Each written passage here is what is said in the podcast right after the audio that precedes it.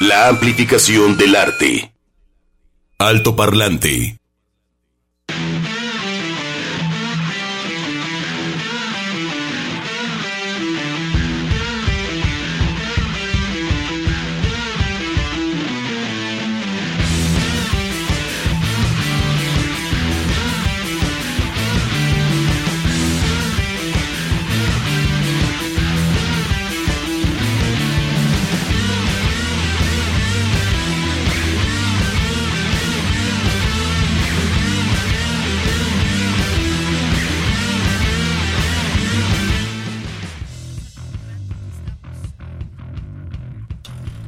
Botón verde, botón verde. ¡Woo! Cha, ¿cómo están todos? Bienvenidos acá yo. Y nada, no salía al aire. Pero ya estamos listos para arrancar. Estamos eh, todos, todo el equipo de Alto Parlante, hoy lunes 6 de junio del 2022, para mandarles un abrazo desde eh, Guadalajara, por supuesto, hasta Puerto Vallarta, Ciudad Guzmán y toda la zona metropolitana. 96.3 en Puerto Vallarta, 91.9 FM, Ciudad Guzmán 107.1 FM. Y ya con estas pocas lluvias, pues ya el, ca- el, el- el- el campo cambió, ¿no? Eh, en los alrededores. Ahí va un poquito otra vez, ¡pum! Como empiezan a brotar, ¿no? Eh, lo verde empieza por ahí.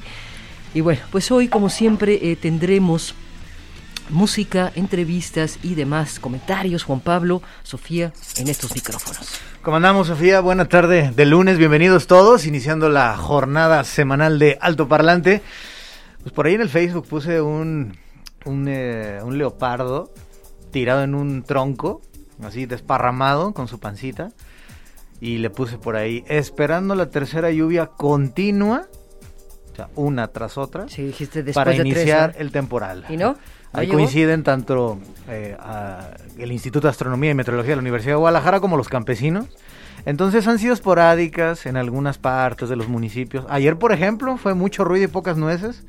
Mucho, mucho viento, mucha nube oscura, mucho rayo y pues muy poquitas gotas. Entonces durante tres días seguidos tiene que llover para considerarlo temporal. No hemos, no hemos tenido las tres, los tres. No, todavía no. Y en algunas casas este salió peor porque se están rostizando en la noche. Híjole, y se sí. despiertan a las 2, 3 de la mañana. Yo como tengo mi mosquitero a un lado de la ventana y de la calle, ah, es más, eh, el sábado para amanecer domingo, este, me eché tantito la cobija. Bueno, no la cobija, la sabanita, porque ay, sí me dio frillito. Entonces yo sí lo tengo ventilado, pero sí este, acepto que hay otras personas que si no duermen con ventilador es imposible conciliar el sueño. Sí, es, sí, es, es mortal. es Entonces, mortal. O sea, yo, calma, yo, me- yo, calma. yo, yo como fakir me aguanto. En la No, cama no, con clavos de, ¡ay, qué calor está haciendo! Pero no me voy a levantar. No, no, porque luego hay el ventilador, ¿no? Al rato el, el- el- el vientecillo, que es delicioso, también dice, ya, ya. Pues miren, eso". este, hay que hacer una inversión, digo, lamentablemente por el cambio climático los más beneficiados van a ser la gente del aire acondicionado. Sí, para que siga habiendo más cambios climáticos. Exactamente, un compa pues ya hizo lo suyo, se negó durante años a poner aire acondicionado en su cuarto y lo puso.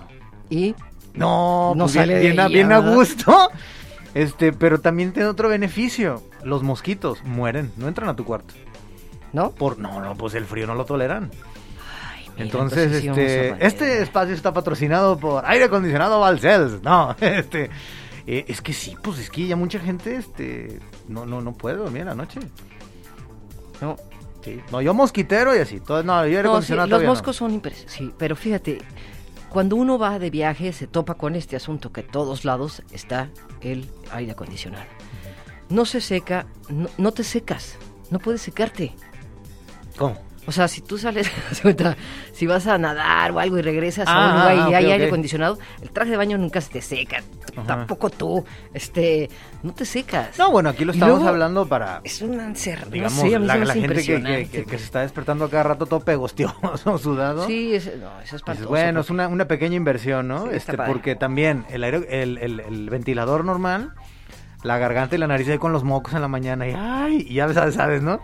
Gripita poquito y la garganta y ya la gente, ay, que no me ha dado COVID de nueva cuenta. Sí, sí, eso pasa también. Entonces, y con el este- aire acondicionado peor. Sí. Porque sales al calor y regresa y luego... Ahora, la única vez que yo he dormido con aire acondicionado, este, bueno, fue, fue muy padre porque fue allá en Mazatlán. Yo no conocía el mar y lo conocí en Mazatlán. Y allá toda la gente, sí o sí, tiene que vivir con el aire acondicionado. Ah, sí. Entonces era muy loco que le estaban pegando casi. Yo fui en, eh, como por estos tiempos, un mayo, junio. Impresionante el calor. Pero entrabas a todas las casas y la más este, popular o la más ricachona, todos tenían su. Ellos les llaman, ¿cómo le llaman? El clima. El cooler, exactamente. Cooler, ah, sí, sí. Entonces, sí. este, bien a gusto. Es más, ya en la noche tuve que dormir con cobija porque me dio frío. Ellos bien a gusto y yo, no, deme mi cobijita. porque- Sí, no estamos acostumbrados a eso. Sí. Bueno, los que no tenemos aire acondicionado. Entonces sí, pero allá, i- igual en el norte, o sea, toda la frontera norte. Este, ahorita nos estaba comentando Alejandro sobre algunas ciudades norteamericanas, pero en Monterrey, por ejemplo, o sea, todas, todas las casas tienen aire acondicionado porque es una manera de, de- de habitar, igual en el sur.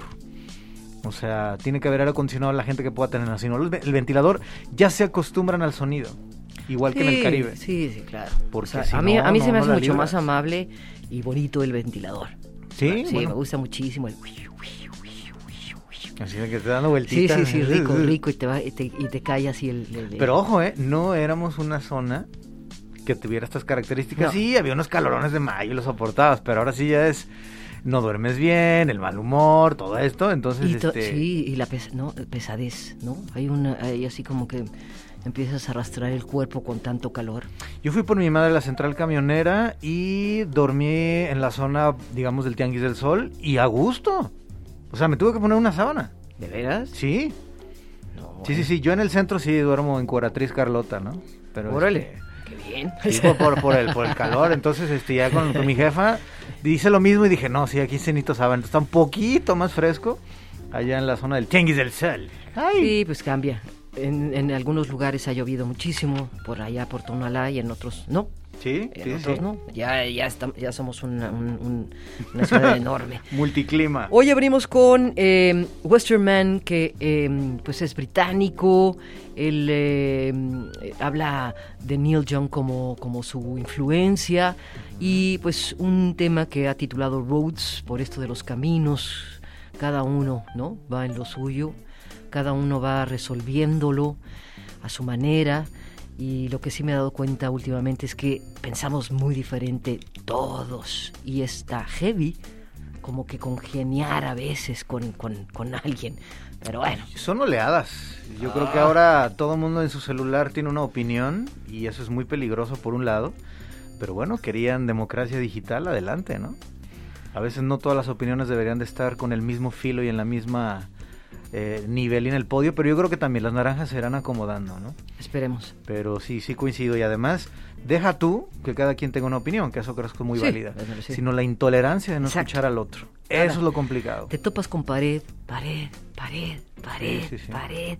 Entonces ya dices, ya mejor no opino, sí opino, no, estoy bien, estoy mal. Está muy loco los caminos que de la vida. O de repente de también vuelves a toparte con personas que por pandemia eh, las seguiste en redes sociales y hay una frialdad como de, oye hermano, este, tengo un rato sin verte, un abrazo. Y entonces no, como diciendo, lo importante que te tenga que decir es a través del, del dispositivo y dices, ¿qué pacho?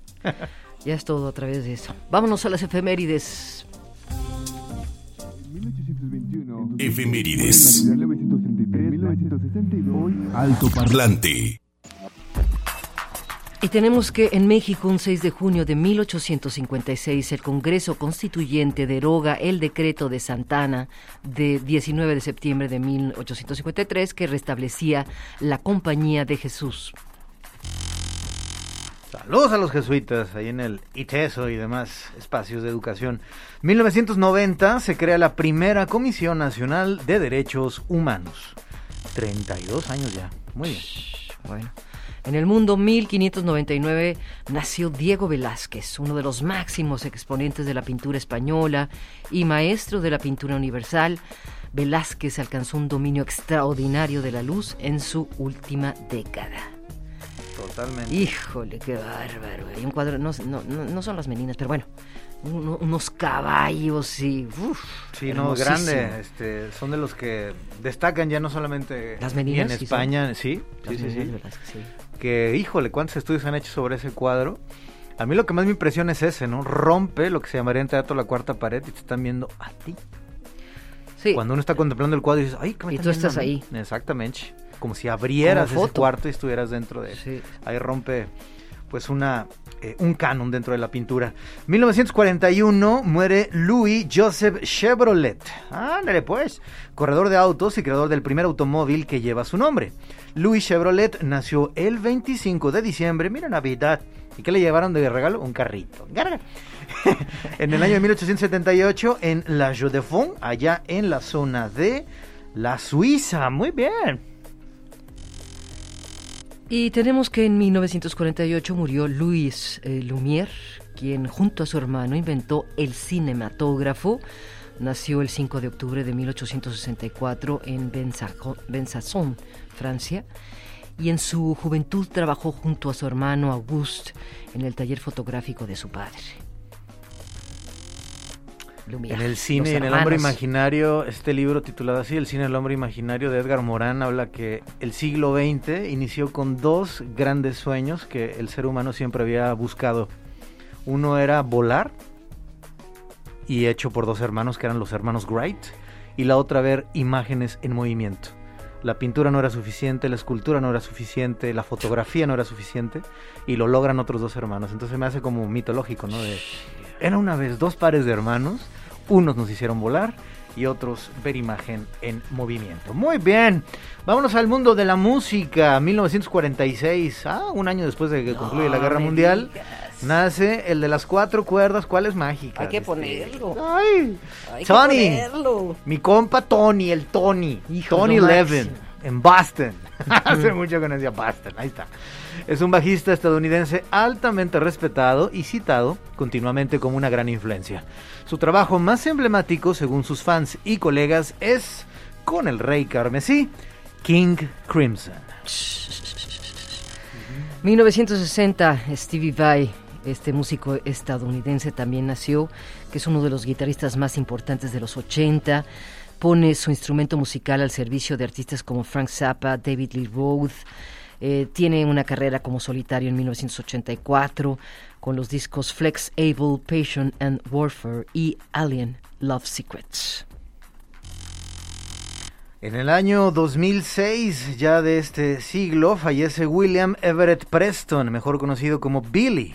Billy Preston fue un músico de soul estadounidense que de forma adicional a su carrera en solitario, premiado con varios Grammys, Preston colaboró con grandes nombres de la industria musical como The Beatles, también The Rolling Stones, Little Richard y Ray Charles, entre otros, y Harrison y Lennon decían ya, que sea parte de los, de los Beatles.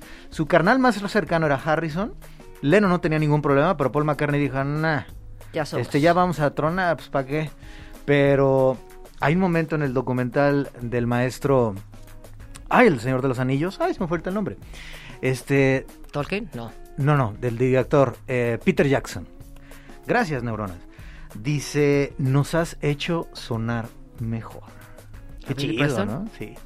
Y realmente iba a estar, pero pues el grupo iba a tronar, pero iba a ser oficialmente y lo van a... Y es más, en el disco aparece la de Get Back, The Beatles and Billy Preston. De ese tamaño era su, su influencia. Sí. Ven el documental, sí es muy tierno, es muy tierno ver cómo alguien desinteresado le da una parte muy robusta y esa parte negra soleada de, de- de la música negra norteamericana. Así es que, in memoriam, y, mu- y murió relativamente joven, tenía 59 años de insuficiencia renal. Así es que, in memoriam, Billy Preston, el quinto Beatle. Alto Parlante de Jalisco Radio 963. Comentarios, dudas, saludos y sugerencias a nuestro WhatsApp 33 26 32 54 69. Alto Parlante.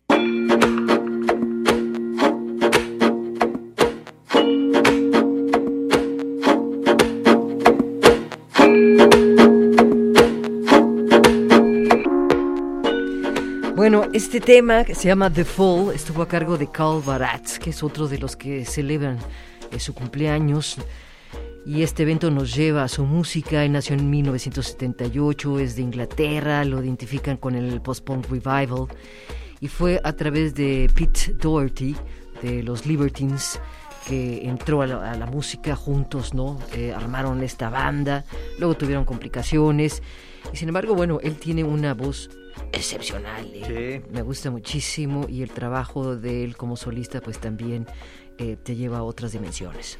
Así es, eh, cuando hubo el reencuentro de Libertines, estuvieron por aquí en el Teatro Estudio Cabaret, ahora Teatro Estudio Guanamor, y pues sí, es su, su carnal del alma, es el, el guitarrista.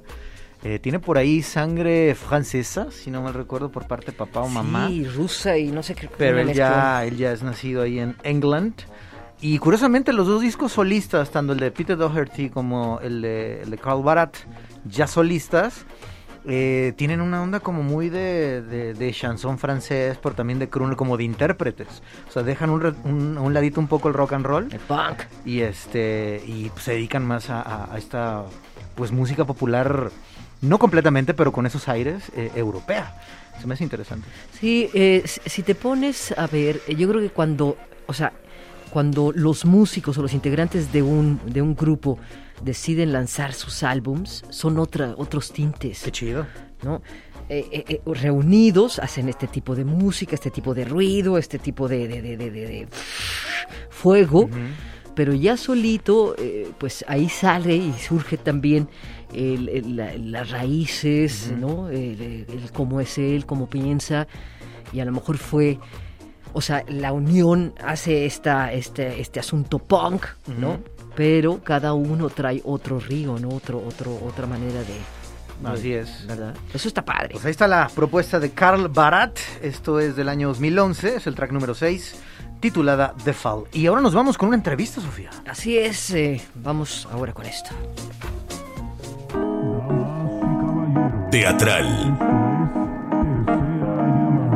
Alto Parlante. Nos acompaña el día de hoy Os Jiménez. Os, bienvenido a Alto Parlante, actor, eh, para hablar de Tomen la Granja, un proyecto del colectivo Transeunte que, bueno, pues busca llevar al teatro eh, de la más alta calidad al público joven. Os, bienvenido a este espacio. Y pues listos también para disfrutar, este, ya estuvieron en escena, ¿no? Ya, ya, ya, ya tuvieron presentaciones de Tomen la Granja. Sí, sí, ya tuvimos dos funciones, digo, de esta es la, quinta temporada de, del montaje de Toma en la Granja, y justo estrenamos el viernes pasado, el 3 de junio, y tuvimos funciones 3 y 4 de junio, entonces ya nada más nos quedan dos funciones de la quinta temporada, que es el próximo viernes 10 y sábado 11 de junio. Y esto en el conjunto Santander, en la sala 4, que es un lugar sasazo, ¿verdad? Un lindísimo espacio, ¿verdad? Sí, es, estupendo. es un espacio que es de, de primer mundo, o sea, tiene una calidad impresionante, tanto las personas que laboran ahí, como sus instalaciones, como la facilidad de acceso, la venta de boletos, o sea, tiene toda una infraestructura de primer mundo que hace que justamente los espectáculos escénicos, desde los creadores y como público también, se disfrutan de la mejor manera. ¿Qué personaje haces, Os? Fíjate que a mí me toca interpretar a Francis, que es este hermano homofóbico de la difunta pareja de Tom. Wow, te tocó. Ahí la, la, la, la parte dura, ¿no? La parte dura. Me tocó la parte ruda de la obra. ¿Cómo llegan a Michael, eh, digo, sí, Ma- Mark, ¿no? Bouchard, eh, a, esta, a, esta, a esta obra, a la, a la dramaturgia de este, de este autor? ¿Por qué deciden poner esto? Fíjate que en el 2014 se llevó a cabo una Semana Internacional de la Dramaturgia Contemporánea acá en Guadalajara, que tenía sede en el Laboratorio de Artes y Variedades, en Larva.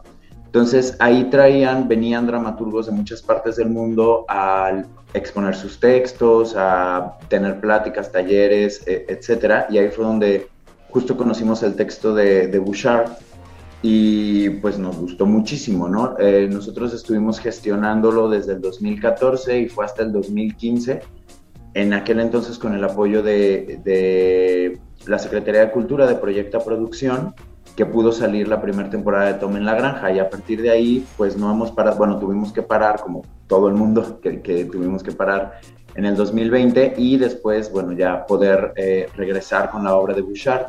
Y fue así, o sea, desde el 2014 estuvimos buscando la gestión, estuvimos buscando hacer este texto que además nos pareció maravilloso porque cuando lo leímos hubo un, un, choque en todo el equipo de trabajo, ¿no? Que tenía que ver justo, queríamos hablar sobre el tema de la homofobia, queríamos hablar sobre esta eh, eh, cuestión de que hay personas que siguen odiando la manera en la que otros aman, ¿no? Y, hablamos de que no se odia la injusticia, no se odia a las guerras, no se odian los crímenes, se odia la manera en la que el otro ama, ¿no? O sea, una, una cosa así como nos parece muy absurda.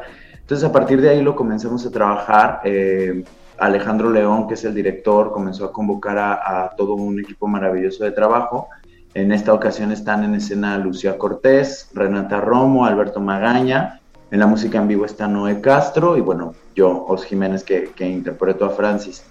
Y pues eso, o sea, la necesidad de hablar sobre estas situaciones a las que se encuentra una gran parte de los espectadores que pertenecen justo a este espectro diverso, ¿no? En aquel entonces México era el segundo lugar en Latinoamérica con mayor cantidad de crímenes de odio y discriminación por homofobia, y Jalisco el lugar número uno en, en, México, ¿no? Entonces, nos parece muy pertinente hacer este tipo de montajes en el que le podamos hablar al espectador sobre problemáticas que existen y, y pues que reflexionemos juntos, ¿no? Tanto el espectador como nosotros.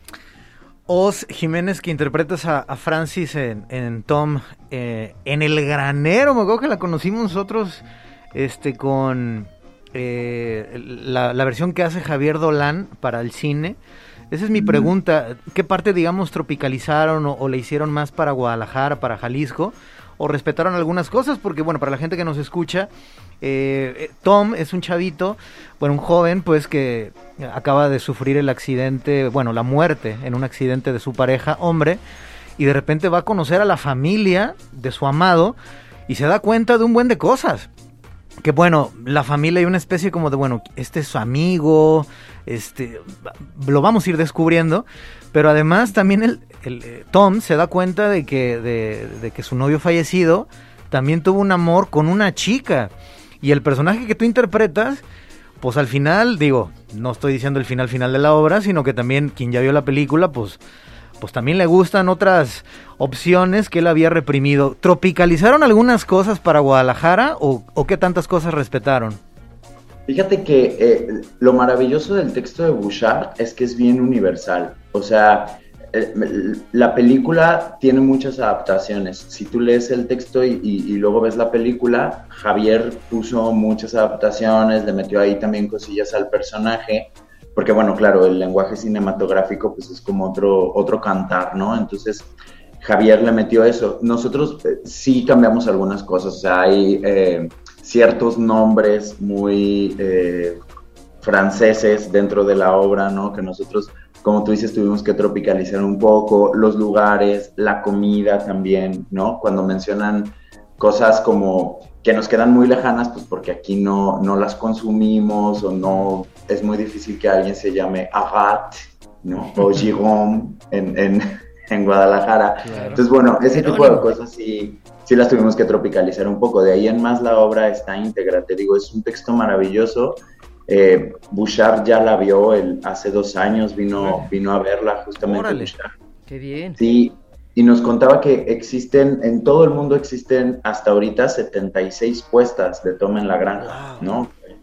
Desde Ucrania, Japón, eh, bueno, Rusia no, no, no, tiene, no tiene una puesta de Tom, Turquía, Sydney, Estados Unidos, Perú, Argentina, o sea, hay un montón de puestas de toma en la granja. Entonces eso habla también de, la universalidad del texto. Os, ¿cómo le haces para interpretar a un homofóbico? Yo creo que es uno de los retos actorales más difíciles, ¿no? Porque justamente cuando comenzamos a trabajar la obra, pues la, comenzamos a trabajar para, para postularnos en contra de este tipo de acontecimientos. Entonces, cuando el personaje de Francis comienza a surgir, pues sí se vuelve muy difícil. E, es, muy difícil porque es cambiar el chip, es entender desde... Hay una necesidad de entender desde otro lado el por qué hace lo que hace, ¿no? El por qué pensar así. Entonces, sí se vuelve muy complicado porque han sido, en, su momento fueron meses el montaje duró cerca de 11 meses antes de que se pusiera en escena. Entonces sí fue trabajar como con posturas de vida muy contrarias a las mías, revisar eh, esas acciones. Tuvimos que meternos a ver videos desgarradores, notas desgarradoras, este, pero pues también conocer este, este otro punto de vista, ¿no? De, de las personas homofóbicas, revisar de dónde surge ese odio, que muchas veces, eh, como ya lo dijeron, no tiene que ver con una cosa de que no se aceptan a sí mismos, del entorno cultural en el que viven, de la sociedad que los rodea. O sea, hay un montón de factores, ¿no? Que, que pueden hacer que una persona se vuelva homofóbica. Entonces, claro que tenemos que estudiar todos esos tipos de factores antes de ponérselos a un personaje y, eso es muy complejo, pues, ¿no? O sea, de repente interpretar algo que va totalmente en contra de tus creencias y de tu postura de vida es, es sí es difícil. El tiempo nos come, mi estimado Oz. Eh, vamos a hacer la, la, invitación, pero te voy a hacer la, la de los 64 brevemente. ¿Por qué nos cuesta tanto ser quien queremos ser? Pues yo creo que porque todavía vivimos en una sociedad a la que le importa tanto que seamos de cierta manera. Y eso es difícil. O sea, cuando hay presiones externas que te dicen tienes que ser así, claro que tú modificas y te cuesta trabajo ser quien eres. Ok, muchas gracias.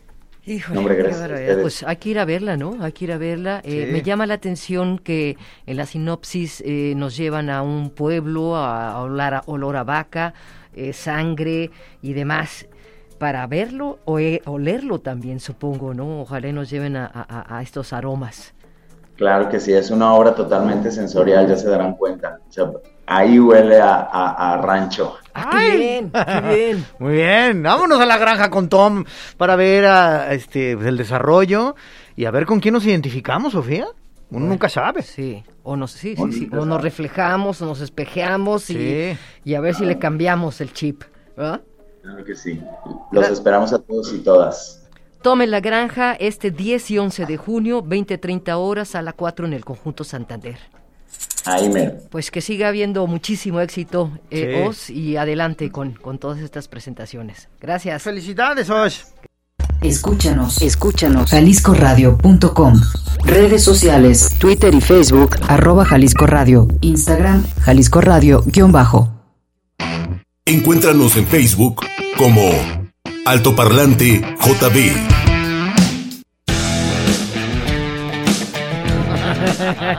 Stop. ¡Stop! Estamos al aire. Estamos al aire, la cosa muy bien. Sí, sí, es lo mejor. 12 de la tarde con 49 minutos. Es lo que marca por acá Cronos en su cajita. Y antes de hacer una invitación muy interesante, que bueno, también tiene que ver con nuestra compañera y maestra Yolanda Zamora, gracias a Laura Victoria González Reyes desde el tribunal. Juan Pablo, Sofía, Chuck, Edgar, buen inicio de semana para todos ustedes. Laura Victoria, muchas gracias.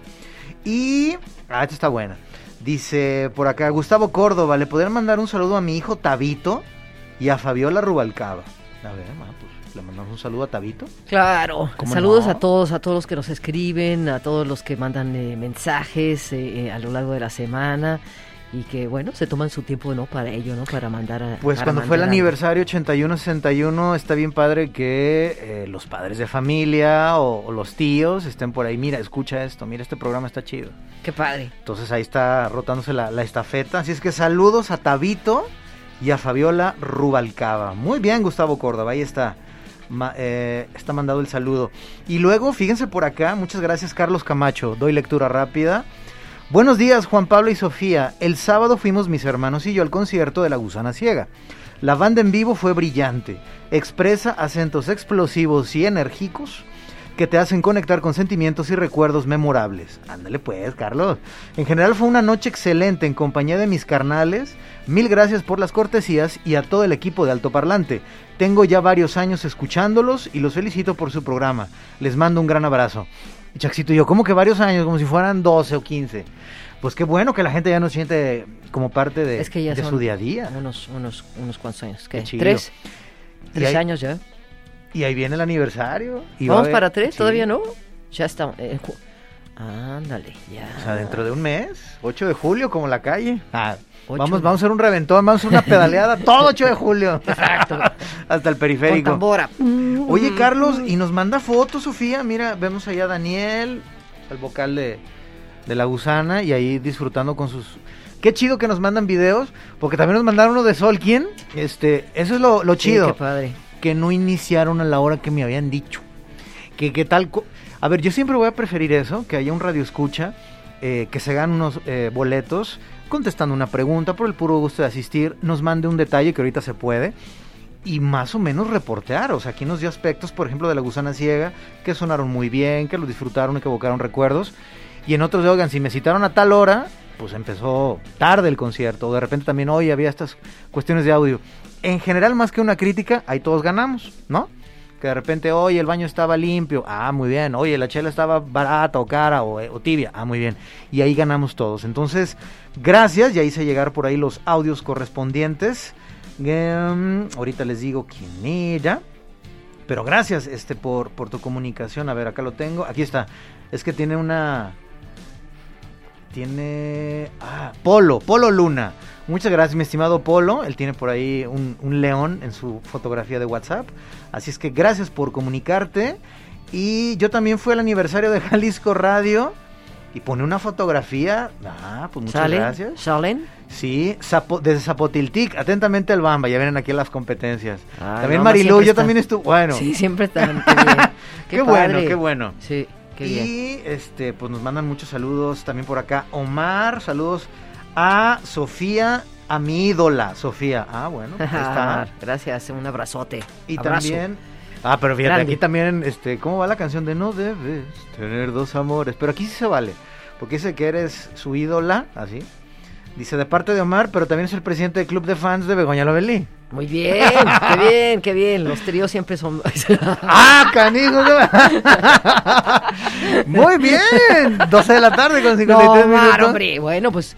Hoy a mí me gusta eh, Peter Gable, soy fan de, de, de- Tony Levin, soy fan de... Y ahí está, la triada muchos Peters, perfecta. ¿no? Sí, No, Murphy, no, ¿qué? etcétera, ¿no? Es que, ¿cuánta cosa está sucediendo O sea, con, su- con la eh, apertura admiras, sexual? admiras el trabajo de la gente, ¿no? Y, la, y, y- te identificas, está padrísimo. Y además, pues, somos- así está hecho el universo, en triángulos. Muy bien, pues gracias a, a Hoy es un día triangular. Exactamente, es lunes, agárrense porque hay el Festival de Cine también. ya viene. Edición número 37, Sofía. ¿Tú Qué te bien. acuerdas, este, o tienes buenos recuerdos del festival, alguna película, algún director que hayas visto? Porque ya 37 años ya empiezan a ser, pues, Tiene caminito, ¿no? sí, Interesante. muchísimo. Pues eh, sí, me, me gusta, o sea, recuerdo las entrevistas, ¿no? Porque eh, pues la gente del cine es otra, ¿no? Es, es de otra vibra. Además, hablar de una película, de cómo la armaron, de eh, co- eh, se- que se toparon con cierta dificultad, en fin, eh, eh, por ejemplo, la, del- la, la del año pasado, hablamos, mira, los nombres se me van No, no. pero eh, que le hicieron, sí, seguro tú te vas a acordar, de todo en un barco. Ah, Ganó, sí, que sí, fue sí, una de las ganadoras, y- Sí, sí, sí. ¿no? Y, eh, que no sé si era su la primera, pero no, bueno, no, estaba por ahí iniciando. Entonces, estas dificultades que tuvieron para grabar, porque el barco se les movía, y entonces el punto, el punto de, o sea, eh, el punto de referencia o la escena estaba contemplada a cierta... O el este, encargado de continuidad entonces el barco se les venía para atrás, tenían que moverlo otra vez, pero para mover un barco, pues no es de empújalo para allá, ¿no? Entonces arráncalo, muévelo otra vez, eh, en fin, entonces todo lo, lo No, el que se encargado, topan- el- a nivel técnico es el encargado de fotografía y continuidad. Lo vemos, por ejemplo, cuando alguien está tomando un trago en una escena y de repente hay un tiro de otro lado, de otro ángulo, y el vaso ya está vacío. Dices, ¿qué pasó? Sí, y o eso en el se cigarro. nota- se nota alguien está fumando una conversación, entonces el, el cigarro está así, y luego corto, luego lo fuman otra vez. Es un Entonces error de tienes que continuidad. prenderlo y sí. Es un error lógico de quien está a cargo, que es el director, su continuista y su director de fotografía. Pero, y en los grandes, no voy a decir el nombre porque es uno de mis pesos pesados, bueno, ya está, Martin Scorsese. Este, sí, Se le fue. En un par de películas. Entonces, hasta el mejor cocinero se le va por ahí una papa al, al caldo. Pero, este, sí son detalles mínimos, ¿no? Que dices, ah, ¿qué pasó? Pero como el, el cine es lo más parecido a los sueños, en los sueños también puede volverse a, a llenar el vaso de agua de vino, ¿no? O, el- o el Ah, cigarro no, se pasas puede... de una escena a otra. No lo estoy sí, justificando, sí, sí, no lo estoy justificando. Pero la parte onírica, ¿no? De ver imagen en movimiento y, y- y- y que pase, es muy parecido. David Lynch, yo soy fan de David Lynch. Y tú trátame de explicar alguna... Son unas escenas No, yo puedo hablar aquí horas del maestro David Lynch y tratar de meter en este plano muchos de los temas. Nada. Pero es lo más parecido, creo, un director que narra un sueño. Y eso, Sofía, amigos, es muy, muy difícil. Y nada más lo puede hacer David Lynch. Te voy a decir una cosa que me da muchísimas este, ansias, ¿no? Eh, por ejemplo, si, si ay, bueno, es que no sé cómo No, explicártelo, pero si viene de la derecha hacia la izquierda, Los ejes, ¿no? los ejes. Y, y entonces luego las, no sé, me dan muchas ansias porque tienes que conservar eso, que también se me hace dificilísimo. En mi cerebro no haya eco. eh, eh, ¿Saben Hablas cómo un una poquito lo de, lo de ¿saben los una- sueños, sa- saben- pero sí me estás entendiendo. Totalmente, se le llama ejes en el, término, o sea, por ejemplo, Porque luego entonces aparece del otro lado, entonces dices, Y hay no, pero reglas, hay iba, reglas. pero iba para la derecha y ahora va cómo- para la izquierda. Cómo se abren puertas, cómo se abren En fin. puertas.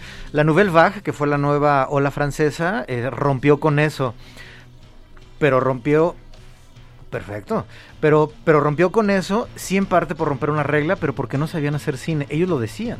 Jean-Luc Godard, Truffaut y que luego eso sin quererlo lo hicieron las películas de luchadores. Por, porque ahí sí éramos malos y no sabíamos la técnica, ¿no?